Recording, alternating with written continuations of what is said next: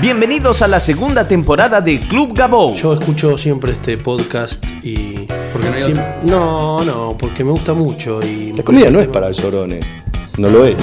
¿Cómo se pronuncia? Podcast. Podcast. Podcast. Que la gente más graciosa no se dedica a la comedia. La comida tiene que tener pasión. Humor líquido interno, lo tenés que tener adentro. ¿Voy bien, Gabo? Vas perfecto. En arte siempre se intenta, nunca se logra. ¿Y vos qué tenés para decir? El primer podcast de comedia de Argentina para el mundo. Auspiciado por standuptime.com. Bienvenidos al episodio 69 de Club Gabou. Muchas gracias a todos por seguirme en Twitter, arroba Gabou, y visitar la página web de este podcast, www.gabou.com.ar. Les recuerdo a aquellas personas que quieran saber qué shows pueden ver cada día, pueden seguir en Twitter, arroba cómicos de pie, arroba cómicos de pie. Es una agenda que diariamente va informando sobre los shows que se van desarrollando en Buenos Aires y en algunos lugares del interior también. También les recuerdo que aquellas personas que en el celular tengan la aplicación de TuneIn, TuneIn, pueden escuchar también Club Gabou en esa aplicación. Buscando Club Gabou o Gabou pueden eh, acceder a, a la grabación de, cada uno de estos programas. Este sábado 19 de julio empieza la gira de Campa Pichot. Vamos a estar el 19 de julio en Viedma, en el Centro Municipal de Cultura de la calle Gallardo 550. Y el domingo, el domingo 20, vamos a estar en, en Bahía Blanca, en el Teatro Don Bosco. Las entradas están a la venta en la boletería de cada teatro. Así que ya saben, los que nos quieran ver por Viedma o por Bahía Blanca, este fin de semana. También aprovecho para comentarles que desde hoy va a haber una nueva gestión en el Open Mic del señor Duncan en la calle Rivadavia 3832. Como siempre, eh, el lugar este que, manejan nuestros amigos convoca a grandes comediantes. La entrada es sin cargo. Esta noche presenta Félix Buenaventura. Busquen en Google, busquen en, en Facebook la casa del señor Duncan, Open Mic, esta noche en Rivadavia 3832. Stand-up gratis. La protagonista del episodio del día de hoy es la primera mujer que vi haciendo stand-up y que creo yo que es la primera mujer que hizo stand-up en Argentina. Fue hace muchos años, yo la vi por primera vez en el Bululú y después de ahí la vi muchísimas veces en, en escenarios diferentes y con diferentes elencos y con diferentes compañeros, eh, sola, acompañada, en dúos, en todas las posibilidades. Es una de las profesoras más importantes de stand-up del país y además trabaja en radio, trabaja ahora haciendo humor, pero también rock and pop, pero además eh, guionó a, grandes comediantes de la radio argentina. El episodio de hoy lo grabamos en el camarín de- del Paseo de la Plaza, justo antes de una función de Rococó. Por eso van a escuchar de fondo algunos ruidos de la prueba de sonido.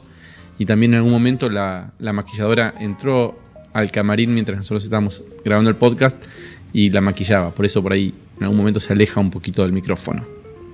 Recibimos en Club Gabou a Natalia Carulias.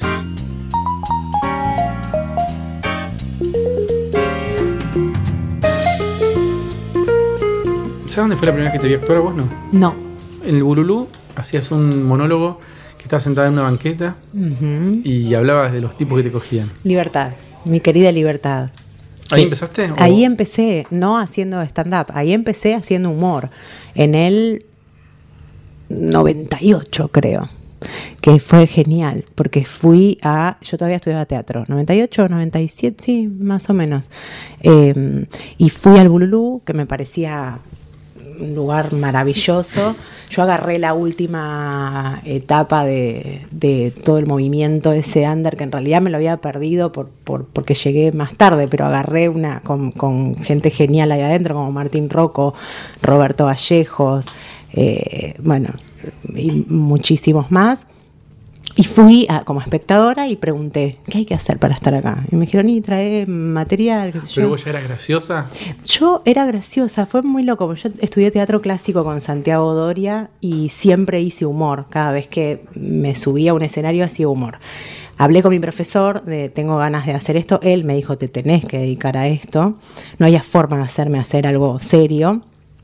Y mi grupo de teatro me ayudó a filmar algo que escribí yo fue como rarísimo porque cuando fui a preguntar al Bululú esto de cómo se hace para entrar y trae un material, tiene que estar bueno. En esa época todavía eh, había mucha gente para entrar y era como complicado. Creo que mismo Alfonso tuvo problemas para entrar al Bululú. Y calculo que Sí, no. sí, claro. Bueno, yo sé de, de esa época también donde Alfonso era parte del Bululú ya.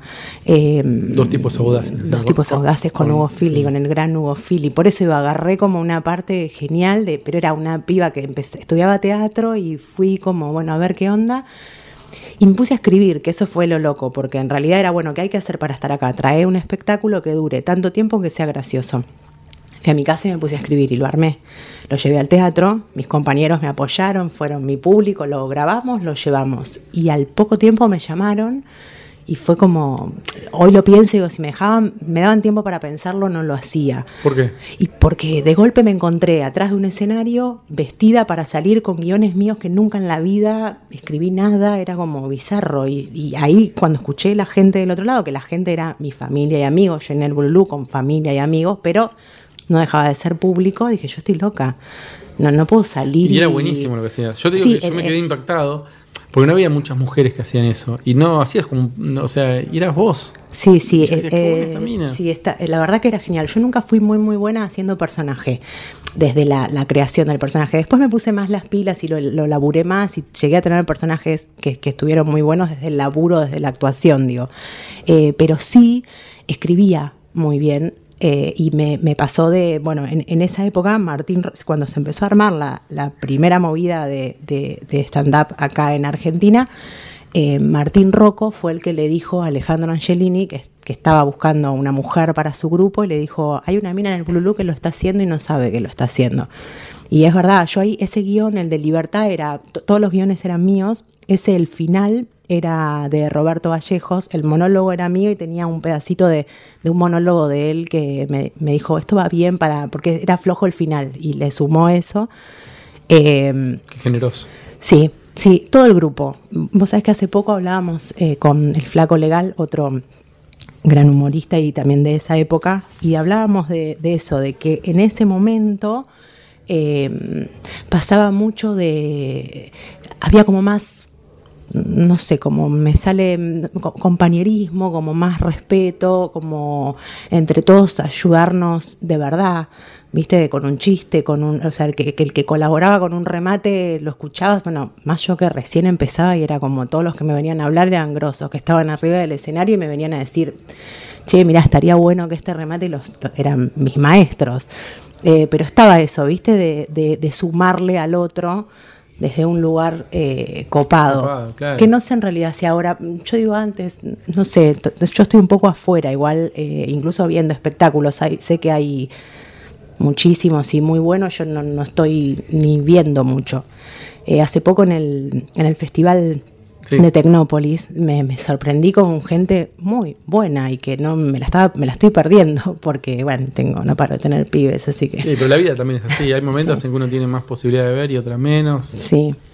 Y, y en, en ese momento, eh, ¿ustedes imaginaban que en el futuro iba a pasar algo como el Festival de Tecnópolis? Mm, era nuestro sueño. Pero era el sueño de ustedes. Decían, ¿esto Sí. algún día va a ser una cosa así? Sí, sí, de hecho lo que hablábamos era, teníamos ganas de que pase eso, de, de que realmente eh, que, que pase lo que está pasando hoy. eh, y no sabíamos si iba a pasar, nos llevó mucho tiempo de la nada misma y podía pasar como con la improvisación, que fue en un momento un boom y después...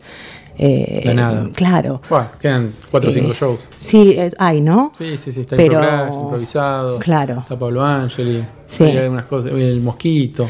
Pero, así, en- de una forma masiva, fue como un boom en un momento y después quedó ahí. Y, y en, el género este constantemente tuvo como amagues de, che, mirá que está pasando esto. Y después, Yo estoy escuchando que está de moda hace 10 años. claro, Es porque ahora está de moda, ¿no? Te dicen. Mira, yo hace 10 años que escucho que está de moda. Me parece que está de Claro. moda. O estuvo de moda o nunca va a estar, o, o- o va a estar en el futuro, o ya estuvo, no me doy cuenta. sí, no sé, estuvo de moda por momentos. Bueno, el miedo también era que, que sea una moda y que pase. ¿Y qué, qué- qué crees sobre eso? Eh, ¿Crees que va a pasar? No, no, yo creo que a esta altura ya no. Lo que está pasando es que cada vez hay más y que se está... eh, justamente no fue una moda y pasó. Lo de Tecnópolis fue Eh, contundente. Digo, la gente ahí era gratis y podía levantarse Sí, e irse. sí, sí, sí. Y se quedaban. Se quedaban y, cola. sí, sí, fueron a verlo y, y sí, sí, fue, fue genial. Realmente lo que pasó fue genial. No eran cuatro locos en Palermo No. haciendo una cosa cool que no entendía nadie o en Pasó a la Plaza. No. Ahí no. estaba todo el mundo. Ahí estaba todo el mundo. Y gente que venía eh, o que te viene siguiendo, a algunos, o, o, o que saben del género y fueron a verlo, a disfrutarlo y explotó. Fue, fue genial. ¿Y con las clases seguís? ¿No seguís? Sí, yo ahora por, por como estoy en la radio y me cambiaron el horario, eh, no puedo hacer, eh, tuve que levantar los cursos, pero sí, estuve dando clases durante mucho tiempo y la verdad que también eso hizo, creo, en un punto, no mis clases, en general la gente que, que empezó a dar, que, que aparezcan cada vez más grupos y, y bueno, que no sea una moda. ¿Y se puede crear un comediante que sea una persona que no, no sea particularmente gracioso ni tenga capacidad para escribir que sea gracioso? ¿O es algo que se tiene o no se tiene? Para mí el humor se tiene o no se tiene. Vos no puedes enseñar a ser gracioso a nadie. Sí puedes enseñar la técnica de, de- escribir. Eh, si es gracioso, mm, podés sacarle lo mejor que tiene. eh, para eso sirven los cursos. Y si no es gracioso, para que se dé cuenta que no es gracioso y que se dedique a otra cosa. Te, te hace ahorrar tiempo el curso. Te Sí. enseña una técnica que Sí. ap- aprendes, si no, tenés que aprenderla con muchas funciones. O esto, te dice, no, mira, no sos gracioso. Sí, sí, forma, sí. ¿no? Y hay gente, hay de todo, ¿no? Hay gente que se dio cuenta con los cursos que no es graciosa para el decir, pero sí para escribir. Y tomó un rumbo por ahí y está buenísimo. Eh, hay otra gente también muy cerrada que no es graciosa y sigue haciéndolo y se cree que es gracioso y es feliz con eso y está muy bien. Decís, no se ríe nadie, pero eh, No siguen ¿eh? adelante. No se edita muy bien. ¿Qué Pobre- yo? pobre el No público, No, pobre el sí, obvio, pero bueno, hay de todo. Vos sabés que una vez pasó eh, una cosa que conmovió al mundo de la comedia, una cosa eh, que- importante que fue que Tinelli decidió hacer un concurso en, con Manicón y Sí, el cómic. famoso en mi época del Bululú. Lo recuerdo perfecto, me han llamado mucho. Te han llamado y vos dijiste que no. Mm. Yo me acuerdo que habían Lombardini y vos en particular, me acuerdo, dijeron que no. Sí, Ah, primero había que decirle que no a Tinelli en ese momento, Sí. estando en el Bululú, o sea, no es que estaban en, en Belma, entonces voy a decir, no, me- no Claro, sé, digo, claro. eh, eh, ¿por qué? ¿Y, y- y- y qué reflexión haces de esa decisión que tomaste en ese momento? mira, eh, la verdad que estoy hoy orgullosa de esa decisión porque en ese momento fui muy cuestionada por mi gente, por mi grupo, no muy no me conocía nadie. Era como, a- además vinieron a buscar gente al Bululú eh, y sí, fuimos muy pocos los que dijimos que no y era como para algunos quién te crees que sos y para otros no seas boluda, o sea, anda, es una oportunidad. Yo no mm, eh, nunca me, no, no era algo que me, me iba a sentir cómoda. No, no tenía ya que ver con, con lo que yo pensaba, con, con el humor, con, no era lo que hacía yo. O sea que estuvo muy bien decir que no. Eh, y lo que te planteaba la gente de por qué decís que no, había muchos que era como, si vas ahí te va a cambiar la vida y te va a ir muy bien y estás equivocada. Y un poco dudás, porque si todo el mundo te lo dice, decís, puta, estoy tomando una decisión, claro. Y hoy me doy cuenta que no, la verdad siempre elegí lo que, lo que quise hacer, donde me sentí cómoda y no me fue mal. Eh, Yo creo que eso es importante que la gente que está haciendo stand-up entienda que no hay ninguna cosa que te haya...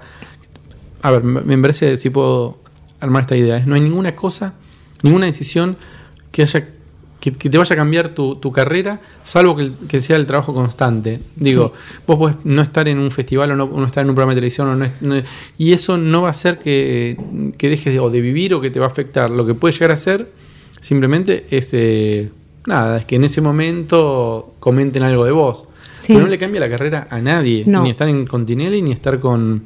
Digo, yo vi comediantes de Tinelli. Eh, de la- Sí, recientes sí. que vienen al cavern y meten menos gente que tres pibes que no Sí, conocen a nadie que son graciosos y hacen un show de stand-up. Sí, sí, es verdad. Eh, sí, creo que lo único que, que sí está bueno, pero bueno, por eso digo, cada decisión es como muy personal. A mí me pone feliz que siempre decidí lo que quise hacer, eh, no lo que estaba bien o lo que había que hacer. Repito, no me fue mal as- así a mí. No, no quiere decir que te fue mal o te fue bien, también no es en qué lugar estás. ¿Ves? En que sigo haciendo lo que amo hacer y que desde que empecé nunca paré de laburar. Y nunca paré de laburar, eh, laburé a la gorra, laburé con cuatro personas de público, ahora estoy laburando ahora es el momento, pero bueno, vengo remándola hace un montón. Hoy estoy laburando en la Neruda con un espectáculo eh, que metemos un montón de gente, con, con- con un espectáculo que, que está buenísimo y donde tenemos producción, donde eso yo ya no, Sí, volanteo, ¿viste? Eso es como la... Pero volanteé mucho tiempo y laburé en, en- para mí fue todo el camino que hice fue eh, genial fue lo que tenía que pasar Eh, que eso también veo igual estoy muy vieja ¿eh? estoy muy señora que, que veo me, me- me parece que hay cosas que, que antes eran mejor Por Pero- ejemplo, a ver cuál es. no me pasa esto de eh, lo que te decía al principio de La mm, cooperación entre los comediantes. Sí, y de gente que no quiere pasar por, por, por la pelea, por el y voy a volantear y voy a eh, hacer una función con cuatro y la hago igual. Y cuando escucho gente que recién empieza y es como, no, yo, viste, suspendí la función porque para cuatro no laburo, digo, no entendió nada. Porque para cuatro laburo y ahí tenés que ver qué haces eh, para, para, para crecer, para aprender. Eh, me parece que es la única forma ese camino, no, no hay otro. Eh, ahora en en al- con algunos veo una cosa un poco soberbia o de ya la tengo recontra clara porque hice un monólogo eh, y no me parece que sea tan así, pero... A mí me llamó la atención ver pocos comediantes en el festival de Tecnópolis. O sea, yo me imaginaba que hay un grupo en Facebook que creo que tiene mil integrantes que dicen que hacen stand-up. Dije, bueno, Claro, seguramente van a 200 ir- tipos, Van a ir, no sé, mil personas, 200 personas iban a ir a. Claro, 200, mínimo. 200 comediantes a ver a los tipos que vienen laburando hace un montón en un lugar gratis, en un festival, digo, para ver la experiencia, para ver el escenario donde por ahí algún día les va a tocar trabajar. Eh, Claro. y me llamó la atención eso, ¿no? No los quiero eh, eh, juzgar, digamos, cada uno es libre de hacer lo que quiera, pero es llamativo. sí, Digo, sí, si yo en cualquier. A ver, uno de mis sueños es conocer los grandes festivales de comedia en el mundo. claro. Digamos, sería Claro. como un, un sueño como para un futurista Sí, sí, mundial. Sí. O, bueno, a mí me gustaría algún día ir a ver un festival, o el de Montreal, o el de Edimburgo. Eh, y acá hubo un festival, Sí. eh, más chico que esos, pero un festival. Mm, No se me hubiera ocurrido un plan mejor para quien quiere ser comediante, que Eh, ir a ver el festival todos los Sí. días, todas las actividades. Quieres ir a ver a todos los que están laburando. eh, sí, total. Pero aunque sea, si por ahí no hay uno que te guste mucho, aunque sea a encontrarte con otros colegas, a Sí, charlar, a relacionarte, a, a ver eh, comediantes, productores, Sí. gente público, digamos, era una, Sí. una experiencia interesante. Sí, esa me- eh, de eso hablo, eso es lo que estoy viendo. Eh, Por eso te decía, a lo mejor es como yo estoy muy afuera por, por, por mi historia, porque tengo eh, un hijo muy chiquito, porque estoy embarazada, eh, pero mm, digo, a lo mejor no es tan así, pero bueno, con lo que me decís, sí, es tan así. A mí me pasó lo mismo de ver, y no hay, no están, ¿viste? No, no, no, no, no, es, no les interesa Evidentemente no. lo que mm, por eso digo, es como una sensación de que no les interesa aprender, como que ya saben, ¿sí? Entonces no hay nada para aprender, ¿sí? Eh, desde esto de no, no van, no participan, no, no. Nosotros antes era la charla que tuvimos que te contaba tenía que ver con eso, con eh, nos juntábamos, nos tirábamos chistes, nos hacíamos críticas desde un, si venía un comediante a criticarte un chiste no era una crítica, hacerte una observación de un chiste era para sumarte. A lo mejor tenía razón y a lo mejor no, pero lo escuchabas, lo probabas. Eh, estaba bueno, era como. Y no era que labu- porque laburabas con él, era un comediante que respetabas, el tipo sabía de qué estaba hablando, ¿cómo no lo ibas a escuchar? Claro. Eh, Hoy falta un poco de eso. Sí, sí, falta un poco eso, esto de, mm, eh, el, ya te digo, el volantear, el laburar para cuatro, todo eso me parece que también hacía, hace, eh, de, de- de- que tiene que ver con aprender. Y ahora no, no, no, no, no, no sé, como que ya sé. Yo voy, me subo al escenario, hago mi monólogo y lo mismo con las clases. Con las clases hay mucha gente dando clases que decís, No tenés 10 Clases minutos, die- no tenés 10 minutos que hagan reír y das clase. Es como raro. Y eso, viste, en un punto primero yo decía, bueno, la gente no es boluda y sabe dónde va, calculo, ¿no? Si uno quiere aprender algo, vos mínimamente googleás a la persona con la que vas a aprender y, y- y ves. Si el tipo no hizo nada, decís, va, qué sé yo. Pero en un punto sí está jodiendo, porque ahora hay, yo ahora, bueno, por, por este tema que te decía, no estoy dando clases, pero sí sé que empezó a afectar un poco a la gente que sabe mucho de verdad de esto. y esa gente lo está transformando como en un kiosquito, ¿viste? Como en un negocio, pero bueno, es también medio raro pelear contra eso, es, qué sé yo, es así y, y calculo que la gente no es boluda en el fondo, va a dar el curso, se dará cuenta después que no va no por ahí. y tendrá que hacer el otro. Sí, sí, calculo que sí.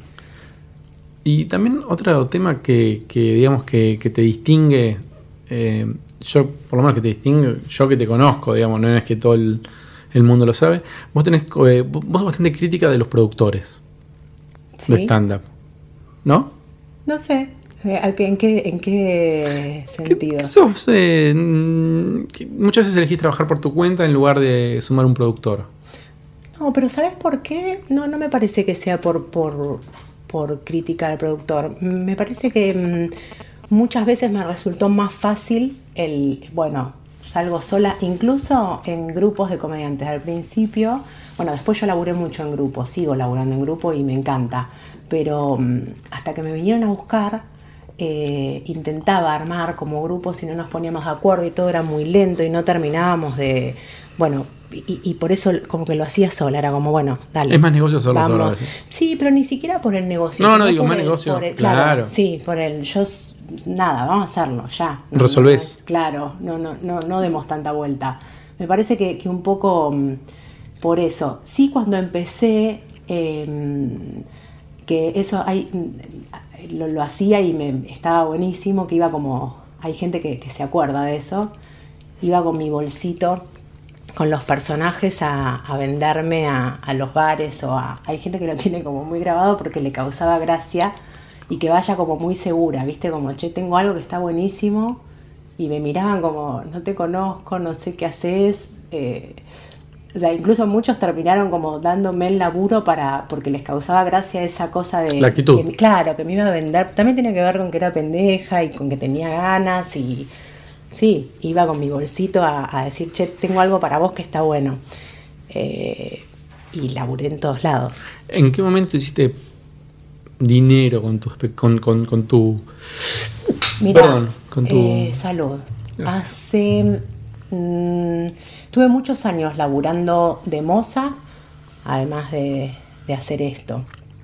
Pero yo creo que cuando empecé a laburar en la radio, cuando empecé a laburar en la radio, igual fue. Yo empecé en radio, eh, empecé a laburar en radio, empecé a laburar como guionista en tele, eh, y eso hacía que pueda mm, vivir de esto. No, no hacía guita con el teatro, el teatro era lo que me daba placer total, pero bueno, podía ya largar el bar, digamos.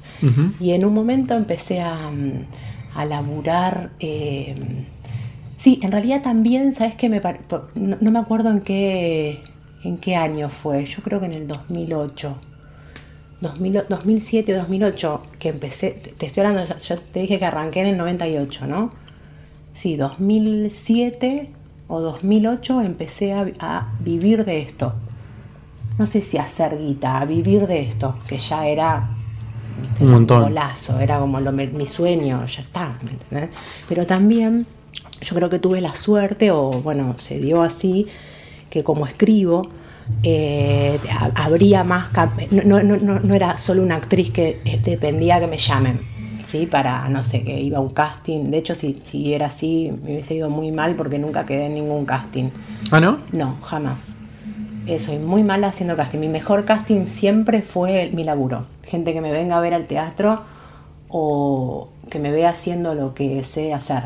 Eh, no, no funciono como haceme cara de no sé qué, no, nunca me salió.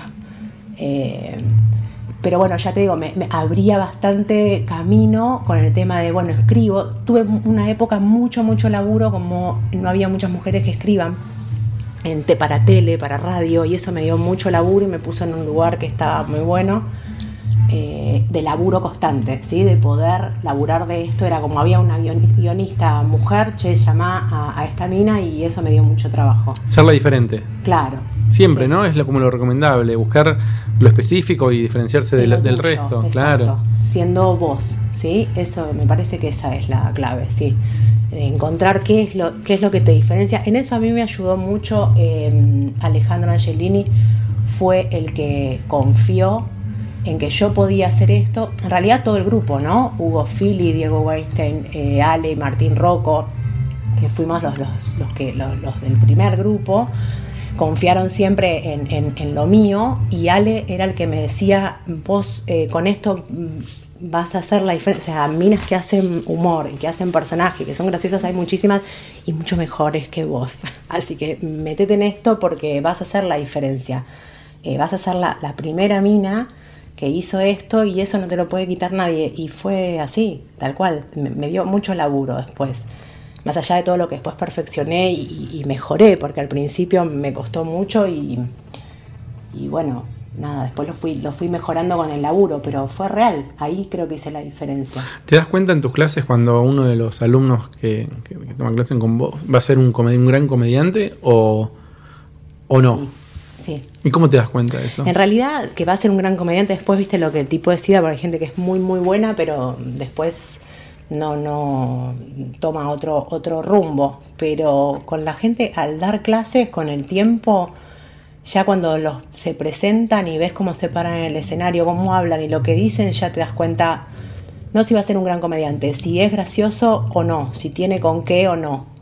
Claro. Eh, eh, ahí ya te das que cuenta. puede llegar a ser un gran comediante Sí. si trabaja. En realidad Sí. eso es lo que uno dice. Sí, exacto. Ya con presentarse, ¿eh? Bueno, tenemos que hacer como un cierre porque tenés que ir a la función. Yo también tengo que volar. Eh, te voy a pedir tres consejos que le das a los chicos que están empezando a hacer stand-up para que, que les pueda servir para su carrera. Eh, bueno, me parece que es un poco lo que estábamos hablando. Primero, que entiendan eh, que todo lo que hagan, lo que vean, lo que laburen les va a sumar a crecer, a aprender. Y está buenísimo. Que sean conscientes de eso, que no crean nunca, nunca que ya lo tienen claro, porque ahí están muertos. Donde piensan que ya son buenos y que no tienen más nada que aprender, ya está. Es el final. Y sí, porque ya no, te, no vas a aprender más nada. Listo, quedaste ahí. Eh, y, y- y la constancia, me parece que esa es la clave, el hacer, hacer y hacer. Yo te decía recién, empecé en el 98 y hasta el día de hoy nunca dejé de laburar. Y no es porque siempre me vinieron a buscar y me llamaron, ¿eh? es porque siempre estuve ahí y lo hice y, y la peleé y parece una frase hecha de... pero es tal cual, es así. Nunca dije, no, yo me retiro y me dedico a otra cosa. Y falta uno. Ay, falta uno. Ah, pensé que había dicho dos en uno. A ver. eh, eh, no, esto de, de, de, um, eh, ver el temita de la soberbia. Está bueno el bajar un poquito y decir ahí. No, no que hay gente que es mejor o hay que alguien te pueda enseñar, está buenísimo. Y a veces te puede enseñar. eh, no, el, el más grosso. No sé, el ver espectáculos, el, el no, no. el colaborar con el otro, el saber laburar en equipo, eso también te ayuda. O sea, terminás, no, no, me rodeo de todos los malos porque yo me destaco. Rodeate de los mejores y destacate ahí. Esa es la... La posta. Sí. Bueno, estoy muy impresionado cómo te están pintando. ¿Viste? Nunca he visto una cosa Parezco- así. Y ahora voy a salir así a escena. Qué bárbaro, claro que si se puede filmar sería genial. No, Para la no, gente no, que no, lo mira, no lo puedo ¿no? creer. Estoy muy impresionado. Primera vez en mi Y vida. ahora me ves un ratito lo que cambié, soy otra. Me Bueno. hace otra cara la hermosa yo. Bueno, muchísimas gracias. Gracias a vos, Gabo. Viens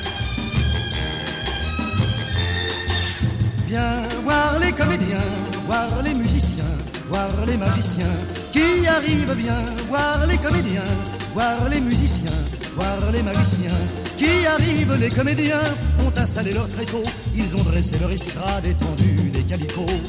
Les comédiens ont parcouru les faubourgs, ils ont donné la parade à grand renfort de tambour. Devant l'église, une roulotte peinte en vert, avec les chaises d'un théâtre à ciel ouvert, et derrière eux comme un